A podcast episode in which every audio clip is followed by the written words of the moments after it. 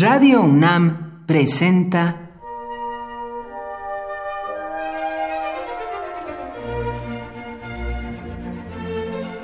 Cuaderno de los Espíritus y de las Pinturas por Otto Cázares.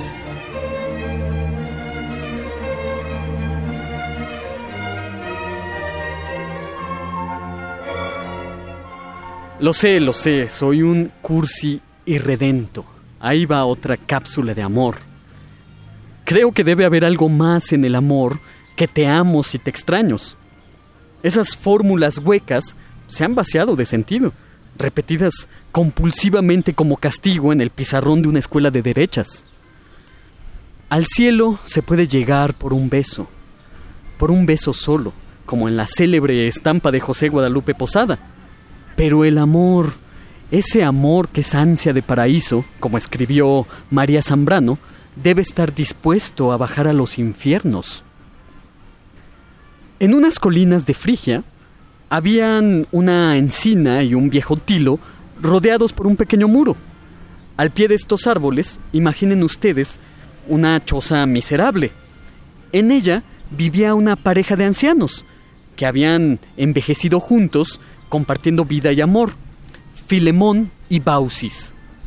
Yo no sé si se idealiza demasiado el amor de estos dos ancianos o si se trata de una de esas parejas que se quedan juntos solo por falta de imaginación. Pero el caso es que los ancianos, afables y generosos, pidieron a Júpiter que a los dos se los llevara a la misma hora, que yo no vea nunca la pira de mi esposa y que yo no haya de ser sepultado por ella, pide Filemón. Deshechos por los años, así lo cuenta Ovidio en las Metamorfosis, sentados, la anciana Baucis vio cómo de Filemón brotaban hojas, y Filemón, por su parte, vio cómo de Baucis brotaban otras tantas. Se convirtieron en dos troncos soberbios, y uno junto al otro siguen amándose Filemón y Baucis. Qué bella y cursi historia.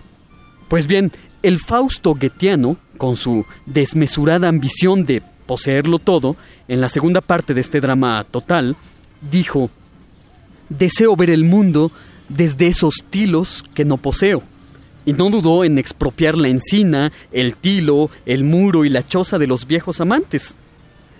No obstante a esto, yo todavía me imagino a Filemón y a Baucis, tomados de la mano, apoyándose en su bastón, rumiando su inextinguible amor por los infiernos, buscando dónde convertirse en árboles.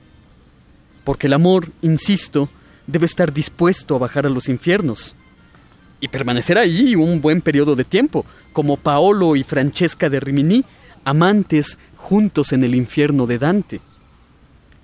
Solo una breve estancia en el infierno hace posible la ascensión al paraíso amoroso. Goethe lo sabía muy bien y por eso sustrajo a Filemón y Baucis de su calma chicha, como deben ser sustraídos todos los amantes. Sacúdete, corazón mío, hemos de pedir, y que todos los sismos te hablen de amor. Por hoy, Otto Cázares cierra el cuaderno de los espíritus y de las pinturas.